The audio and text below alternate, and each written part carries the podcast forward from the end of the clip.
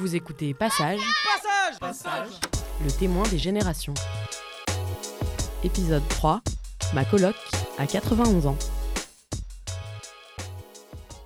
Nous sommes à Paris dans un grand appartement du 14e arrondissement.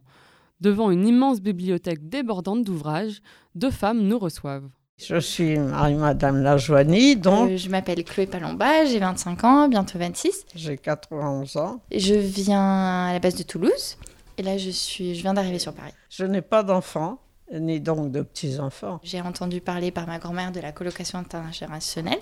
Et du coup, je me suis mise en colocation avec Madame Lajoigny via le Paris solidaire. Chloé s'engage à faire les courses de Marie-Madeleine en échange d'un loyer modéré. C'est le contrat passé avec l'association. Au-delà de cet aspect matériel, il a fallu inventer une vie à deux.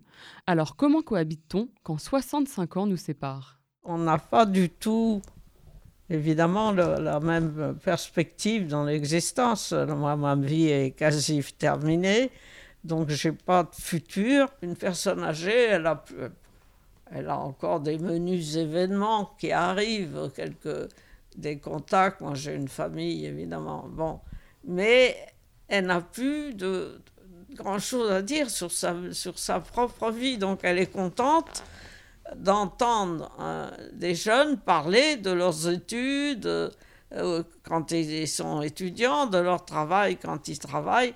Je trouve ça normal pour moi d'aider les personnes les plus qui en ont besoin. Enfin, je me mets à leur place, je me dis quand j'ai quatre- enfin le jour où j'ai 91 ans, si je suis toute seule et encore de ce monde, j'espère, mais 91 ans c'est déjà un super âge aussi.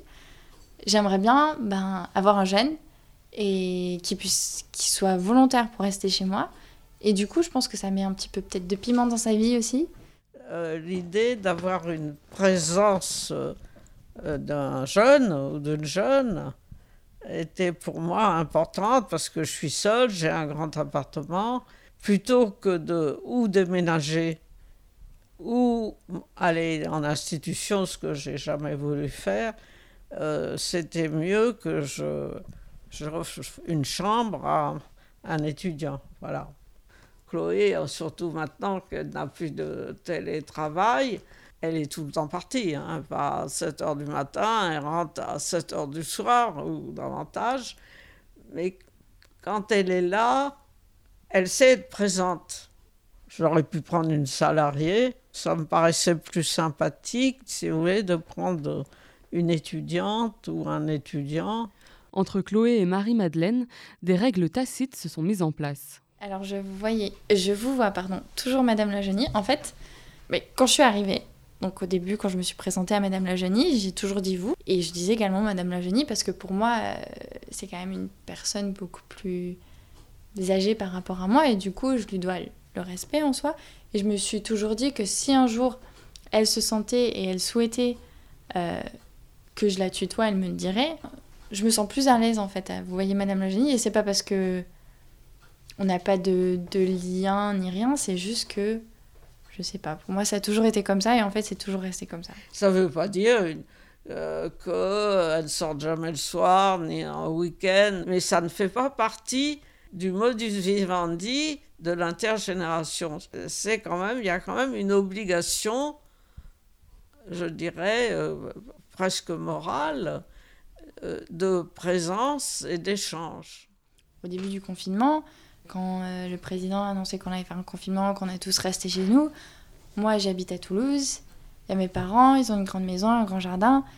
À la base, j'aurais souhaité, si j'avais été toute seule, j'aurais voulu en fait rentrer à Toulouse. À ce moment-là, je me suis dit, bah, t'as un choix, Chloé, c'est soit, soit tu t'en vas et tu la laisses, soit, soit non. Et finalement, euh, j'ai décidé de rester parce que c'est pas grave, c'était que deux mois, mais que je puisse l'aider psychologiquement, c'était bien aussi. Moi, je prends mon temps, évidemment. J'ai le temps de ranger, euh, j'ai le temps de faire ma cuisine si je veux. Les jeunes sont dans le présent aussi beaucoup, dans le futur, mais dans le présent. Ils vont très vite, mais ça retentit sur la vie quotidienne. hein.